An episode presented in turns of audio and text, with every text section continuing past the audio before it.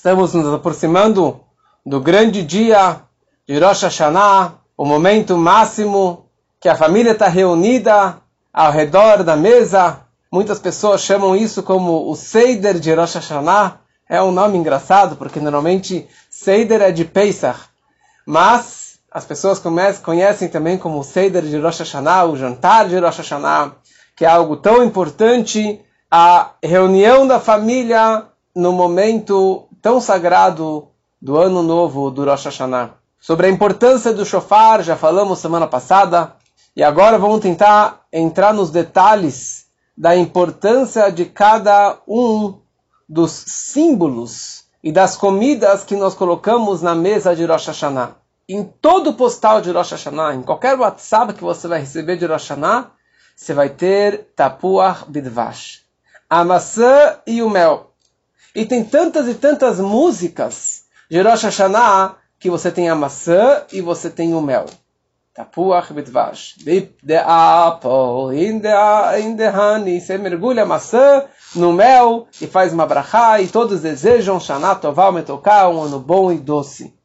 E a questão é, desde quando isso existe?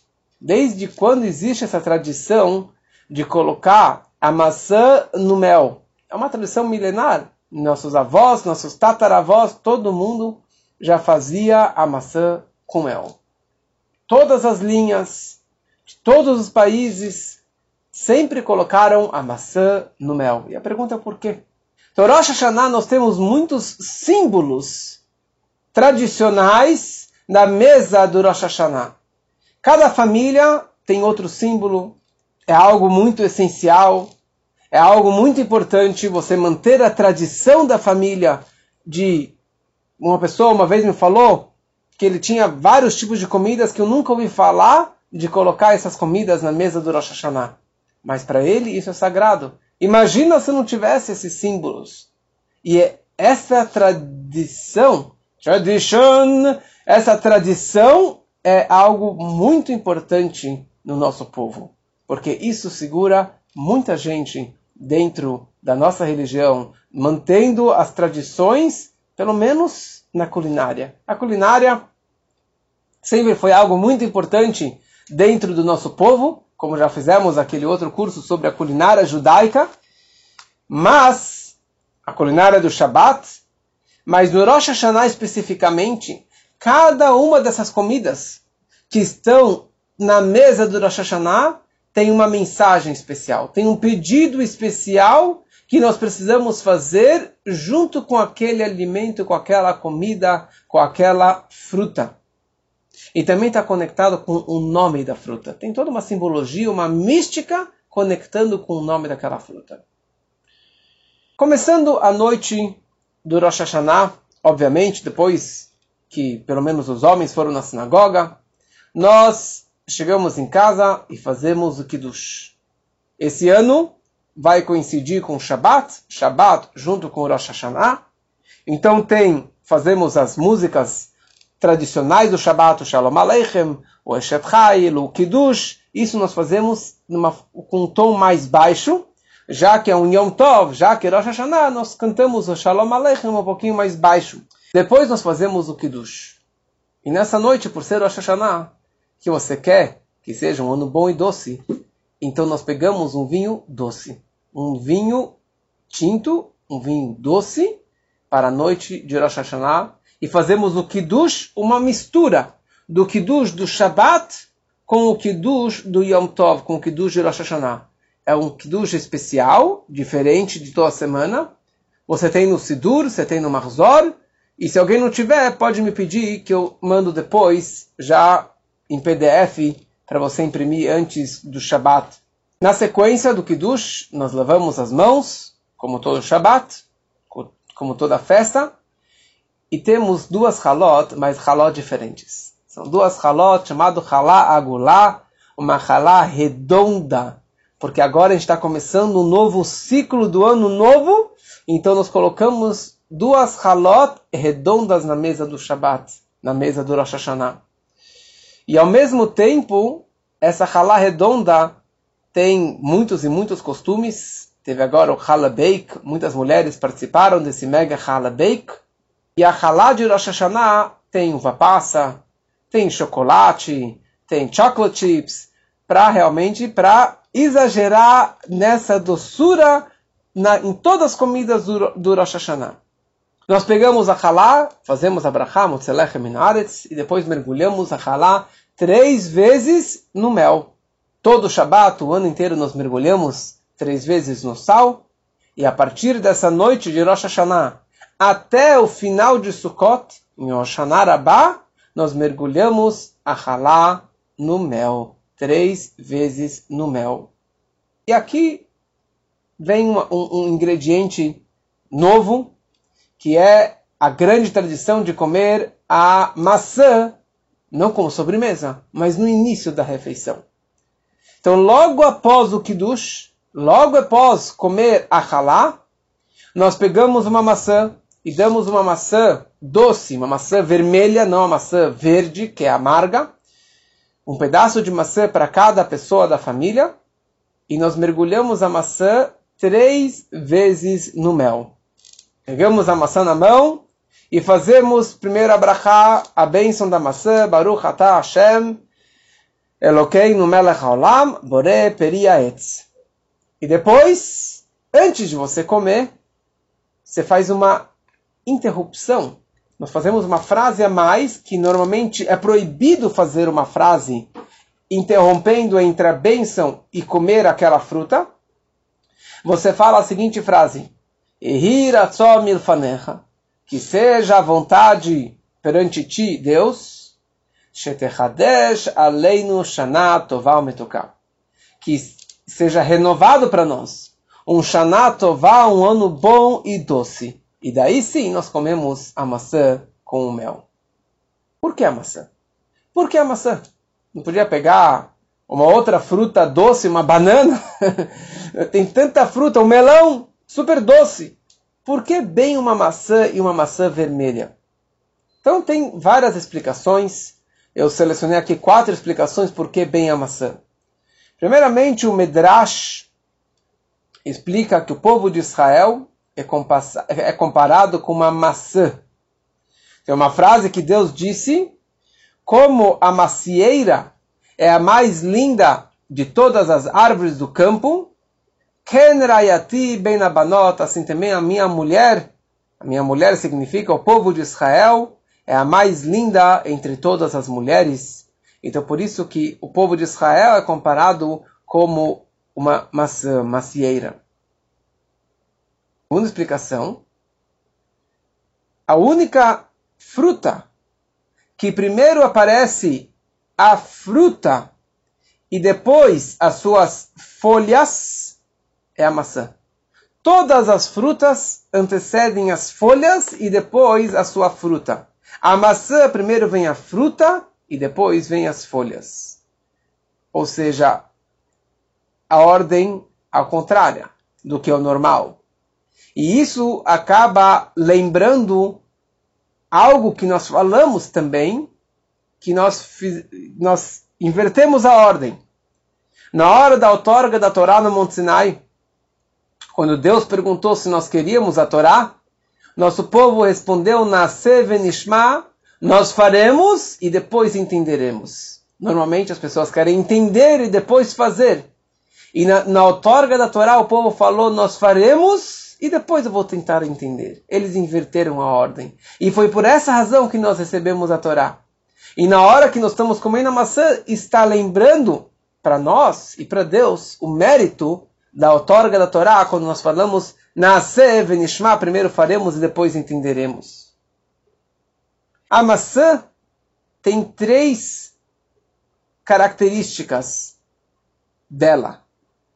Ela tem um gosto especial, ela tem um cheiro, um aroma especial e ela tem uma aparência especial, aquela maçã crocante, bonita, gostosa, cheirosa. E essa, na verdade, são as três coisas que nós também estamos pedindo na hora do, do, do, do da noite do Rosh Hashanah. Nós estamos pedindo para Deus saúde, dinheiro, sustento, e narres dos filhos, e prazer de ter filhos, e de ter alegria dos filhos. Mais um ponto interessante sobre a maçã, que pela medicina naturalista, a maçã diminui a embriaguez. Pessoa que está bêbada, ela come a maçã, isso diminui o, o efeito do álcool, o efeito do vinho. E é sabido que o vinho vermelho é comparado, é, representa o julgamento, justiça. E na hora que eu estou tomando o vinho, está representando justiça, julgamento. Na hora que eu como a maçã, eu estou tirando o efeito do vinho. Eu estou tirando o efeito, o efeito do vinho, ou seja, ela está bloqueando o julgamento. Está bloqueando o julgamento negativo que viria através do vinho, e esse que é o poder do, da, da maçã, de adocicar o julgamento. Na verdade, pela mística, isso representa também essa questão de adocicar a justiça. Vamos primeiramente falar sobre o mel. Nós mergulhamos a maçã e a halá também dentro do mel. O, o, mel é muito doce. Por isso que a gente fala Shanatová, metuká, que seja realmente doce e melado que nem o mel. Por que a gente fala Shanatová, o metuká? Poderia falar simplesmente Shanatová, um bom ano. Um bom ano já representa tudo. Porque é um ano bom e doce. Quando nós falamos um, um bom ano, um ano bom, tudo que vem lá de cima é bom. Tudo que vem lá é para o nosso bem. Porque Deus é a essência da bondade. Tudo o que acontece, mesmo o tapa, o acidente, os problemas da vida também são positivos. Tem uma boa intenção de Deus na hora ou depois, mas é algo positivo. Mas eu não gosto de tapa, eu não gosto de doença, eu não gosto de testes de dificuldades. Eu gosto de doçura. Eu gosto de, de um bem revelado, de um bem visível, de uma bondade pura e doçura física que venha lá de cima. Então nós desejamos Shanatová Metuká, que não seja somente um bom ano. Um bom ano vai ser com certeza. Mas eu quero que seja doce e visível e físico que nem a doçura do mel. Que seja saúde fisicamente. Que seja dinheiro, sustento fisicamente. E que seja filhos com saúde, tendo filhos e filhos que vão dar muita satisfação e muito narres para os pais. Por isso que nós falamos Shanatová o Metuká. Tinha um prisioneiro, uma pessoa que ficou presa no topo de uma torre, um prédio muito alto, e ele estava lá preso, sei lá, perdeu, perdeu a chave e não tinha celular, não tinha telefone, não tinha como se comunicar. E ele estava desesperado e não tinha como chamar ninguém. Então ele tinha umas balas no bolso. Ele pegou uma bala e jogou lá de cima da montanha, de cima da torre. E quando tinha pessoas passando lá embaixo, as pessoas viram uma bala caindo. Falaram, ah, que bom. Pegou a bala, colocaram no bolso e continuaram andando. Falou, ei, olha para cima! Mas ele estava tão longe que as pessoas não escutavam a voz dele. E ninguém percebeu que a bala veio dele. Ele pegou o dinheiro, ele tinha lá umas notas no bolso, umas moedas no bolso, ele jogou lá de cima, o dinheiro caiu lá no chão, as pessoas simplesmente passaram, pegaram o dinheiro e colocaram no bolso. E colocaram no bolso. E daí, e daí o que acontece? Ninguém olha para cima. Simplesmente ninguém pega aquele dinheiro. E, desculpa, ninguém, ninguém olhou para cima e viu, viu da onde que veio esse dinheiro. Daí ele começou a ficar desesperado, o que, que eu faço agora? Daí ele viu que tinha lá umas pedrinhas do lado dele. Ele pegou uma pedra lá de cima, jogou uma pedra. Quando a primeira pedra caiu lá embaixo, a pessoa olhou para cima e falou: Quem jogou essa pedra? E daí ele falou, começou a acenar, e daí foram lá salvar ele, tiraram ele lá daquela torre. As pessoas lembram de Deus, não quando que cai o dinheiro, e não quando que cai dinheiro, saúde, abundância, doçura. As pessoas esquecem. Mas a gente tem que saber que tudo vem lá de cima. A pedra vem lá de cima, tudo é bom. Tudo é bom. Muitas vezes a gente lembra de Deus na hora que cai uma pedra na cabeça, quando que temos uma dificuldade. Mas é, é, é exatamente isso que nós pedimos para Deus. Eu não quero uma pedra na minha cabeça para eu me lembrar de Ti. Eu não quero uma dificuldade na minha vida para que eu possa realmente lembrar de Deus. Eu quero, eu quero que seja um ano bom e doce, com bala, com dinheiro e com mel. E nós pegamos a maçã e nós mergulhamos no mel. E falamos esse hiratson. Esse hiratson, esse desejo, essa frase que nós pedimos para Deus, não é uma interrupção da bênção. Normalmente é uma interrupção. Mas aqui esse hiratson, que seja a vontade de Deus, é um wish, é uma continuação da bênção que eu acabei de fazer. É uma brachá mais comprida. Eu agradeci a Deus pela maçã e eu peço para Deus que também me dê um ano bom e doce. Um pouquinho de mística. Pai do Rebbe, que era um grande místico, um grande cabalista, Rebbe Levi Yitzhak, ele descreve que o mel, você tem muito sachê de mel, aquele é, pacotinho pequenininho de mel que tem lá, sei lá, 10, 15 gramas, e as pessoas comem e, e usam, tomem aqui como, como bala, né, no meio do dia para tomar um pouquinho de mel. Um pouquinho de mel já é doce. O pouquinho de mel já dá aquele doce na, na comida, e na maçã, e na halá, e na nossa vida também. Todos gostam de mel. Só um pouquinho de mel já é bom, já é muito doce.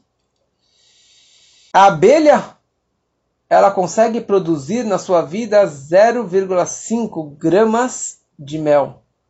Olha quanta mel ele, ela produz. Ela tem a sua vida de até 45 dias, se eu não me engano.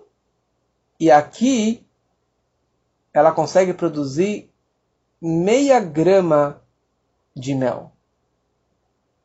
Mas isso é suficiente para adocicar a nossa vida. Essa gotinha de mel é suficiente para trazer essa doçura para a nossa vida. A ideia do mel é para adocicar a severidade. O braço direito é bondade e o braço esquerdo é severidade. Rosh Hashanah é o dia da severidade. É um dia do julgamento. É o dia que nós todos, nós significa toda a humanidade, todos os seres vivos, todas as pessoas, animais, os mundos físicos e os mundos espirituais, todo o mundo, o universo está sendo julgado no dia de Rosh Hashanah. Na hora que eu pego o mel, eu quero, na verdade, eu quero adocicar essa severidade. Que nem a ideia do toque do shofar que explicamos, que na hora que eu toco o shofar, eu estou pegando Deus do trono do julgamento e colocando no trono da compaixão. Na hora que eu coloco, eu como a maçã com o mel, eu estou pedindo para Deus, para que assim seja, que não seja uma severidade, que não seja paulada, mas que seja, na verdade, eu quero adocicar essa severidade para ser muito doce, para ser um ano bom e doce. Começamos a refeição comendo peixe. E também temos romã, temos tâmara, temos muitas coisas, muitos ingredientes deliciosos na mesa do, do, do Seider de Rosh Hashanah, como que muita gente chama. Nós comemos romã. Pegamos uma romã vermelha, gostosa, cheio de sementes, cheio de caroços. E na verdade, a romã lembra o louvor de Israel. A terra de Israel é uma das espécies, a romã, e isso lembra o louvor de Israel, do povo de Israel, que eles estão cheios de méritos como as sementes da romã. Como, como a romã tem tantos, méritos, tantos caroços, assim também todo judeu tem muitos méritos para sair meritoso é, nesse dia do julgamento de Rosh Hashanah. Dizem que a romã talvez a romã mais antiga, aquelas de Israel, tem umas enormes. Dizem que ela tem 613 caroços, caroços 613 sementes, que estão ligados com as nossas mitzvot, 613 mitzvot.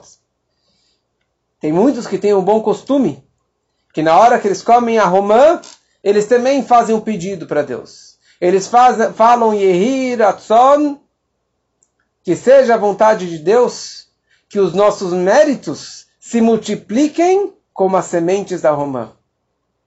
Certa vez, tinha um Hassid de uma outra linha racídica, não Chabad, que ele por muitos e muitos anos estava tentando ter filhos.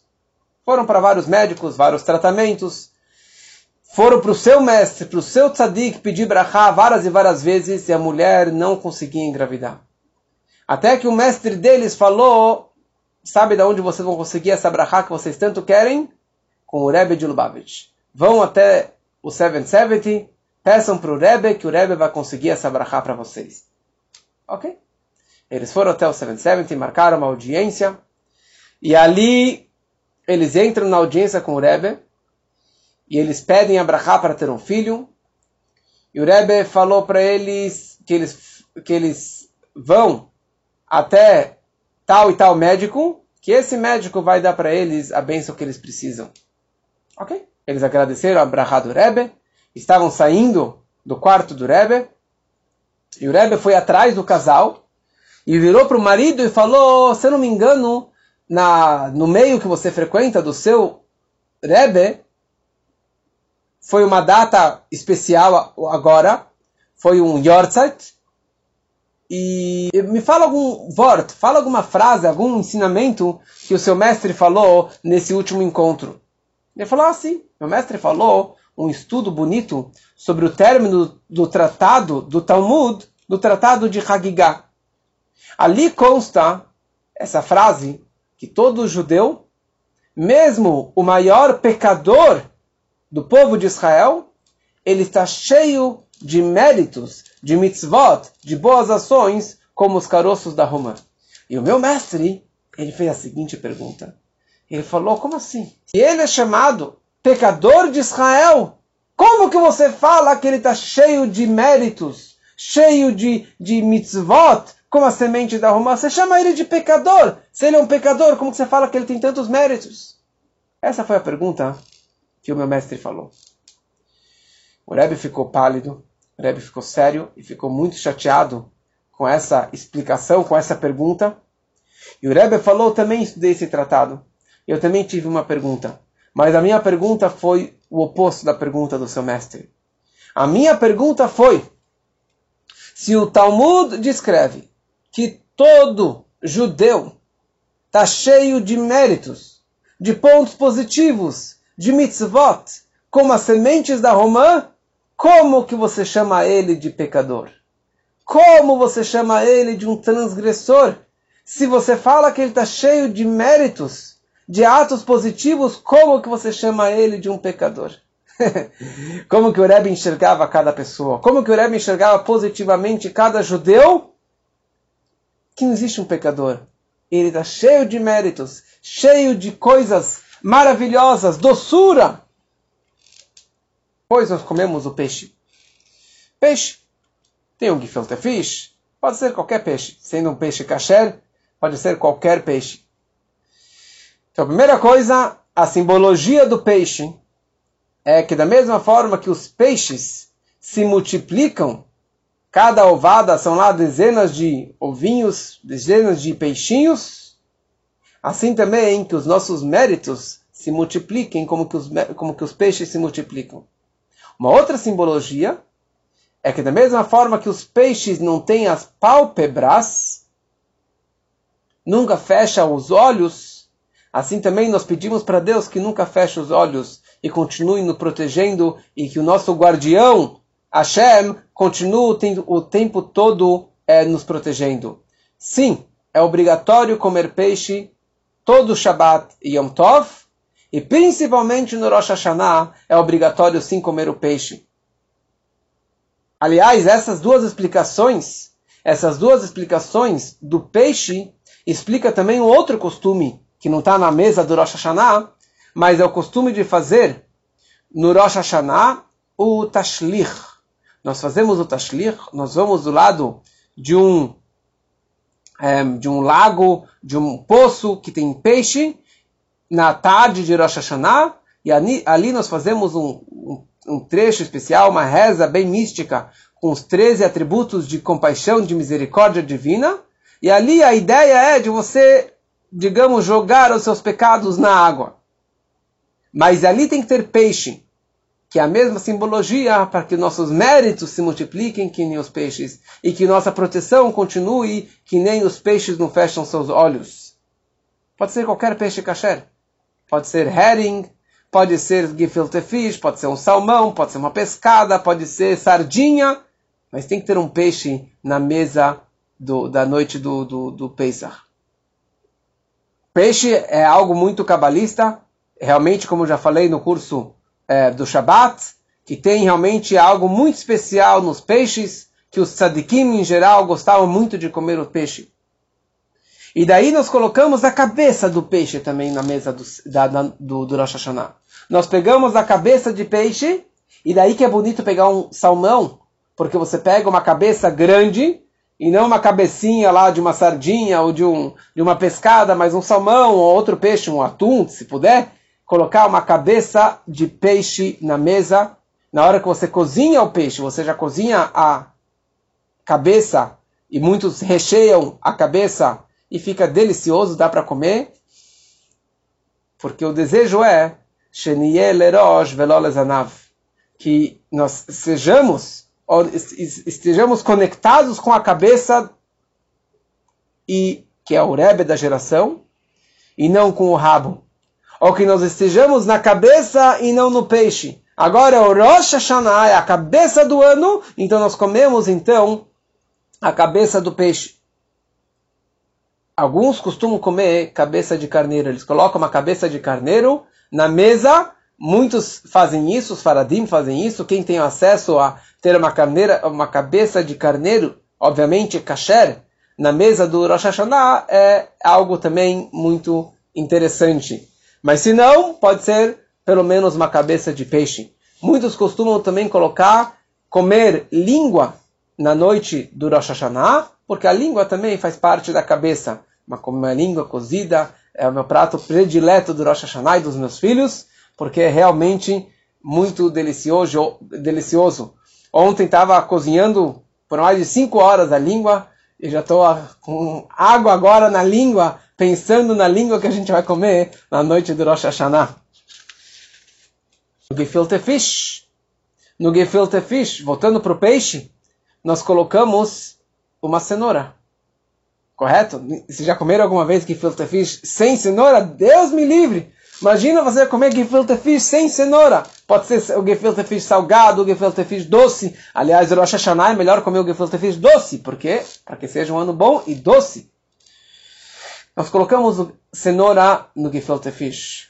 E muitos, os Ashkenazim, têm o costume de fazer o tzimes, que é uma, uma cenoura cozida com é, canela, com uva passa, com é, açúcar, e fica algo muito gostoso, muito doce. E, e a simbologia é na cenoura, como se fala em hebraico e como se fala em Yiddish. Em hebraico é Gezer. Gezer. E Gezer tem a ver com Gezeirá, decretos.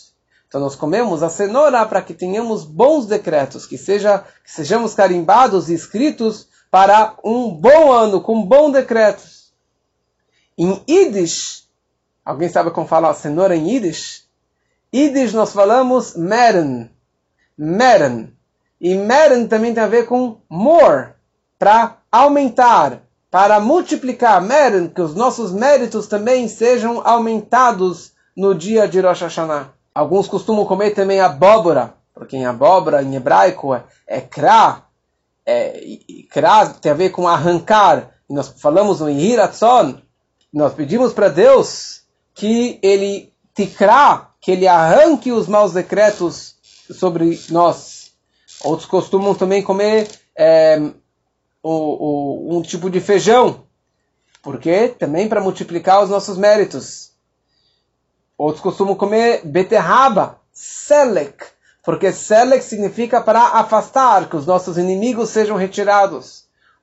Costumamos colocar tâmara, e principalmente aquela tâmara de João, aquela tâmara gostosa, gorda que vem de Israel, precisa só tirar o, o trumai macer da, da tâmara, mas que também seja um ano bom e doce, que nem a doçura do mel. Outros costumam comer também alho poró, que em hebraico é a frase que nossos inimigos sejam exterminados. E assim por diante, vários e vários costumes. Depois, se quiserem, podem me passar os costumes da sua família. Mas esses são os costumes básicos das simbologias das comidas da noite de Rosh Hashanah. Desde quando que existe isso? Desde quando que esses símbolos são comidos na noite do Rosh Hashanah? Então, se você for abrir o Talmud, o Talmud, que foi escrito há mais de dois mil anos, Abaye, o grande mestre Abaye, ele fazia símbolos na noite de Rosh Hashanah, e ele fazia um Yiratzon para cada comida. Dois milênios já comia essas comidas de Rosh Hashanah. No livro dos profetas, mais ainda, mais para trás, no profeta Ezra, mais de 2.400 anos, o profeta, o profeta Ezra, ele fala que em Rosh Hashanah, lechu, vão comer comidas gordurosas, beber bebidas doces no dia de Rosh Hashanah, ou seja, isso também já fazia parte da culinária do Rosh Hashanah. E dessa frase que ele fala, comidas gordurosas, tem uma mitzvah de comer uma carne gordurosa. Carne não frango, e sim uma carne bovina, obviamente kasher, na noite de Rosh Hashanah. Não frango, e sim uma carne. Para quê? Para que eu tenha um ano bom e gordo, gorduroso cheio de fartura e de saúde e de alegrias, não magrinho, fraquinho, e sim com toda aquela energia de um gordo, da comida, da comida gordurosa. Por essa razão, se nós queremos um ano bom e doce, nós não comemos em Rosh Hashanah nada que seja o oposto da doçura. Não comemos comidas azedas, picantes. Por isso que não colocamos vinagre nas comidas de Rosh Hashanah não, não colocamos vinagre. E muitos não costumam comer rein na hora de comer o gefilte fish. Não comem o rein porque é feito de raiz forte. E é muito picante, é muito forte a raiz forte que nós comemos no Seider de Pesach. Então não colocamos o rein, por quê? Porque traz essa realmente essa amargura. Agora, se você vai ficar triste porque você não vai ter o rein na hora que você vai comer seu fish, pode comer o rein. Não é nenhum pecado, pode comer e, e, e, e, tudo bem. Não comemos nozes em Rosh Hashanah, porque nozes em hebraico tem a ver com é o mesmo valor numérico de het, de pecado, e também nozes traz pigarro na garganta e acaba atrapalhando as nossas rezas. Rosh Hashanah, nós dormimos pouco. De noite, dormimos pouco. E de dia, não dormimos o dia inteiro de Rosh Hashanah. E consta o seguinte, a pessoa que dormir no dia de Rosh Hashanah, durante o dia de Rosh Hashanah, o mazal dele, a sorte dele, o astro dele, vai dormir o ano todo. Assim que está escrito. Então a gente faz de tudo para não dormir em Rosh Hashanah durante o dia. Uma história que tinha um pobre coitado que ele estava lá de tarde, foi cochilar, e daí as pessoas começaram a gritar, imagina, Yankel, como que você está indo dormir na tarde de Rosh Hashanah? Você quer que seu mazal, que a sua sorte, durma o ano todo? Ele falou, ah, a sorte como a minha, eu prefiro que durma realmente durante todo o ano. Por isso que a gente tem que to tomar cuidado o tempo todo de Rosh Hashanah. Às 48 horas de Rosh Hashanah, nós precisamos cuidar com aquilo que nós falamos não falar mal de ninguém, não falar besteira, não falar papo furado. Você quer falar alguma coisa? Sabe o que você tem que fazer? Salmos. Terrilim. Pega os salmos na mão e não larga os salmos. Fica lendo Tehillim 24 horas, 48 horas do Rosh Hashanah, você tem que ler os salmos. Se nós soubéssemos o poder dos salmos, nós não, para, não pararíamos de ler o dia inteiro e a vida toda. Principalmente na hora do julgamento, na hora do Rosh Hashanah cada momento livre, pegue os salmos na mão. Tem uma pessoa que vem todo Rosh Hashanah Yom Kippur na sinagoga e ele fica sentado atrás de mim, ele vem com seus salmos e ele fica lendo a reza toda. Todos os intervalos da reza, ele fica lendo os salmos e ele termina uma ou duas vezes a leitura dos salmos. E tem tantas e tantas histórias do Baal Shem Tov, como que ele apreciava a sinceridade, o coração simples, a fé simples das pessoas que não sabiam rezar grande coisa, que não sabiam estudar, mas eles abriam o salmo, o Tehillim, e liam diariamente o Teilim com todo o coração puro. Ele sabia o poder do Teilim e como que eles mexiam decretos celestiais muito mais do que os maiores eruditos, do que os maiores tzadikim, os maiores sábios eruditos da geração. Então aproveite as 48 horas de Rosh para ler realmente todo o salmo, sem nada especificamente, simplesmente do 1 até o 150. Vai lendo os salmos, vai lendo o Teilim. Algo muito estranho. Tudo muito bonito, toda essa tradição das comidas. Você vai ter um ano bom e doce, de não dormir. Mas será que é isso mesmo? Quer dizer, se eu comer maçã com mel, garantido que eu vou ter um ano bom e doce? Se eu comer a romã e peixe, garantido que meus méritos serão múltiplos. E se eu dormir no Rosh Hashanah, quer dizer que meu mazal o ano inteiro está dormindo? Que negócio é esse? que, que, que história é essa de simplesmente você comer, pronto, você comeu, está garantido. Se eu não comi, não está garantido. Se eu dormir, então já o ano inteiro eu vou estar tá dormindo? É, é meio exagerado, não é? É um espanto? Como assim? Como pode ser uma coisa dessa? Como pode ser essa explicação? Então, sobre isso, nós temos uma explicação de um sábio do passado, que chamava Rabbi Shayahu Hurwitz, que é o Shalah HaKadosh, que escreveu o livro Shalah. E ele descreve sobre esses costumes de comer essas comidas, esses, esses símbolos todos, e que acontece, e ele fala, será que comendo isso está garantido? Ele explica a seguinte ideia: que essas comidas são um meio de você fazer um pedido para Deus. Na hora que você pega a maçã na mão e você vira para Deus e você fala: Deus, por favor, que esse ano seja doce que nem a maçã e que nem o mel, eu estou pedindo para Deus. É um link, é um momento ímpar para eu fazer este pedido eu vou ser abençoado com um ano bom e doce, não por causa do mel e não por causa da maçã, e sim por causa do meu pedido para Deus, a minha reza para Deus. É isso que vai trazer a doçura para mim. Se eu pego a romã na mão e eu peço para Deus que meus méritos sejam múltiplos que nem os caroços da romã, é essa minha filá que vai atrair, que vai dar um low essa brachá aqui para o mundo. E não a comida em si. Tem gente que fica só na comida e esquece de Deus. Fica só na tradição e esquece de pedir para Deus. Que isso que é o mais importante de Rosh Hashanah. É importante a tradição, mas é você pegar a tradição e a mística e a razão, o sentido que vem por trás, que vem junto com essa tradição, isso que é o mais importante.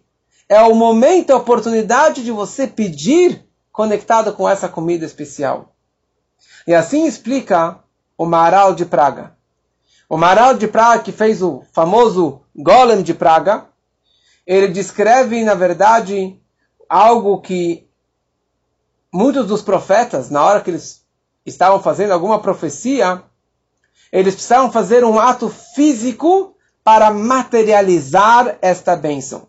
Por exemplo, eles pegavam uma flecha e atiravam uma flecha para materializar, materializar, aquela profecia. Pegaram uma pedra, jogar no rio para download essa profecia que eles estavam falando.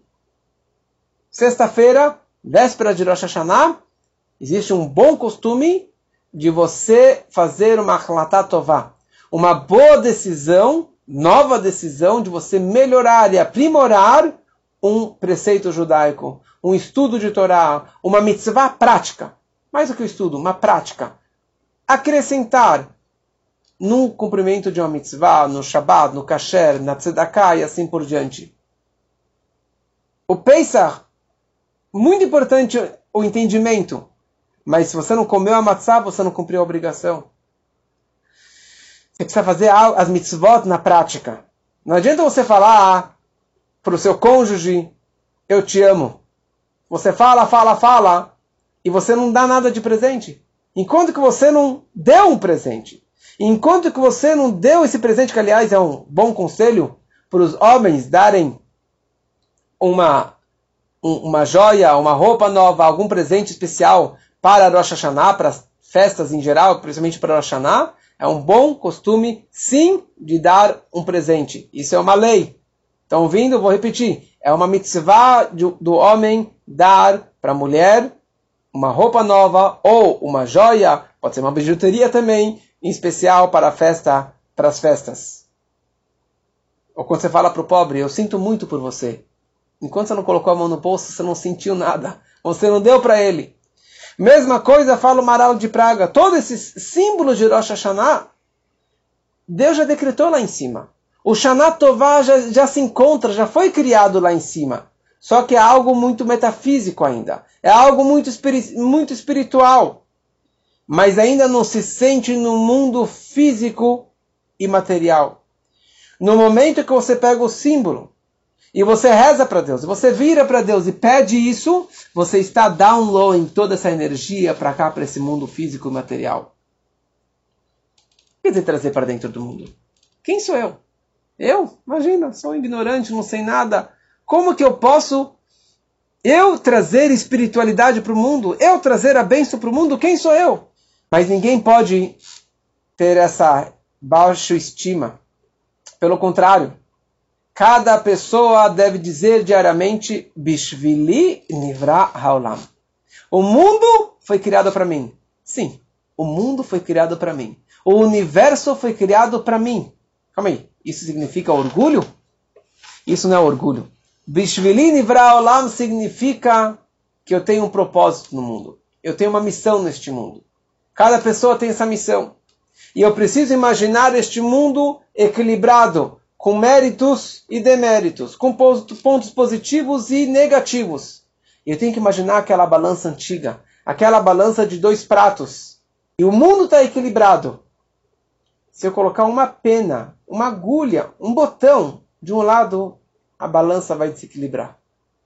E essa, esse botão, essa, essa peninha mínima, pode ser um ato físico que eu fizer, um ato judaico, acrescentar uma moeda na tzedakah, uma mitzvah, um shabat, algo positivo. Esse ato positivo é o que vai reverter toda a situação, todo o mundo. Então o mundo foi criado para mim. Ou seja, Rosh Hashanah é Yom Tchilat Masecha. Hoje é o início da criação. Rosh Hashanah é o dia que o mundo foi criado. O mundo foi criado Rosh Hashanah? Não. O mundo foi criado dois dias atrás, dia 25 de Elul. Rosh Hashanah é o sexto dia da criação. Mas Rosh Hashanah é o dia que o homem foi criado. E o homem a partir do momento que o homem foi criado, o mundo foi criado. Aí que está valendo toda a criação. Porque até então não estava valendo. O propósito era para o homem nascer, para o homem trabalhar com a terra. Por isso, na hora que o homem pecou com o fruto proibido, o mundo foi amaldiçoado. As criaturas foram amaldiçoadas. A terra foi amaldiçoada. E o nosso trabalho é consertar o mundo. É trabalhar com o mundo. Elevar o mundo. Então, na verdade, eu fui criado hoje.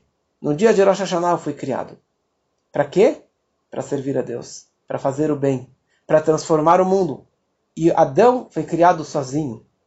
Para demonstrar que cada pessoa lá também é sozinha. Ela é a missão do mundo. O objetivo do mundo sou eu. Eu sou o propósito de toda a humanidade. É uma responsa muito grande, mas eu tenho poder para isso. E essa é a ideia, na verdade, do Rosh Hashanah que você vai se enxergar como que o mundo está equilibrado e eu fazendo um, um, ato pequenininho eu consigo reverter a balança e trazer para o mundo todo um Shanatová Metuká. E isso significa que Deus precisa de mim. Tem uma frase, Hashem tzilcha aliad minecha. Deus é a tua sombra do seu lado, do seu lado direito. Explica o Baal Shem Tov que Deus é a tua sombra. Ou seja, que nem a sombra reflete cada movimento que o homem faz, assim também Deus é a nossa sombra. Deus ele é o reflexo das minhas atitudes. Deus depende de mim e Deus precisa de mim. Deus precisa de você. Cada ato que você faz, você é importante. E Deus precisa de você. Então o mundo foi criado para mim. Eu tenho uma grande responsabilidade aqui. Eu consigo influenciar a Deus e, consequentemente, no mundo inteiro, no universo todo, com as minhas boas ações, ou Deus nos livre, com as minhas más atitudes. É isso que a pessoa ela tem que pensar no dia de Rosh. É um dia tão sagrado. É o dia que nós estamos coroando a Deus. Eu, escutando o shofar, eu estou coroando a Deus, como já explicamos. Esse que é o poder do shofar. E na hora que eu estou coroando a Deus, pense nos valores da vida. Pense na minha missão neste mundo. Pense que eu, te, que eu fui criado para servir a Deus, para ajudar a Deus, para fazer, na verdade, ajudar a Deus para transformar esse mundo num lugar mais elevado, num lugar mais puro, num lugar muito mais sagrado. E essa, na verdade, toda a simbologia do Rosh Hashanah. Então, mais do que a simbologia, é muito importante todos os alimentos, mas é a reza que você faz com essa comida. Mais importante de todo o shurim sobre o shofar é você simplesmente ir escutar o shofar neste domingo. E com todas essas nossas atitudes, pequenas atitudes, que todos nós, na verdade, somos cheios de méritos, como as sementes da romã, é isso que vai realmente trazer para a gente um Shana Tová Metuká. E agora estamos chegando no ano 5781. Tafshin Pei Aleph. E, e o Rebbe sempre nos ensinou que cada letrinha representa uma palavra, representa uma mensagem para o ano. Então, qual é a mensagem desse ano? Tereishnat Plaot Areino. Que nós possamos ver maravilhas. Mas a frase diz: maravilhas serão mostradas. Maravilhas Deus irá mostrar maravilhas. Não areno niflaot, e sim plaot areno. Maravilhas serão mostradas por Deus.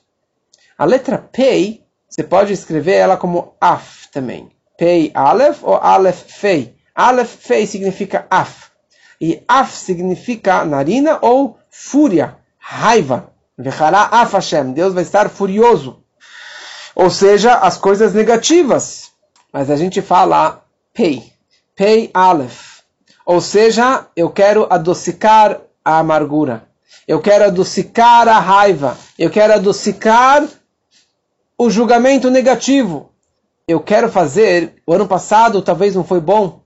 Tanta coisa que aconteceu esse ano, corona e tantas mortes, tanto sofrimento, tanto desemprego. Eu peço para Deus que seja o oposto da fúria, que seja Pei Aleph, que seja Plaot, que seja maravilhas reveladas, e que seja Pó, Pó significa aqui, que seja aqui agora, e que esse é o nosso desejo para todos, que seja realmente um ano maravilhoso, um Shana, Toval, Metuká, um ano com muita saúde, com muita fartura, com filhos, com alegrias, e o mais importante, que Pó, que Mashiach já esteja conosco nesse ano, que a maior redenção, a maior alegria, a maior doçura, a maior maravilha, que a vinda do Mashiach que realmente seja agora, now, e que nesse Rosh Hashanah já possamos estar, como ouvi uma frase muito que me emocionou, que nesse Rosh Hashanah possamos estar no Beit HaMikdash e nesse Shabbat possamos escutar o shofar da boca do Mashiach porque Mashiach chegando, vamos escutar o shofar no Shabat também. E que seja assim, se Deus quiser, para todo o Shana Tová, o Metukah.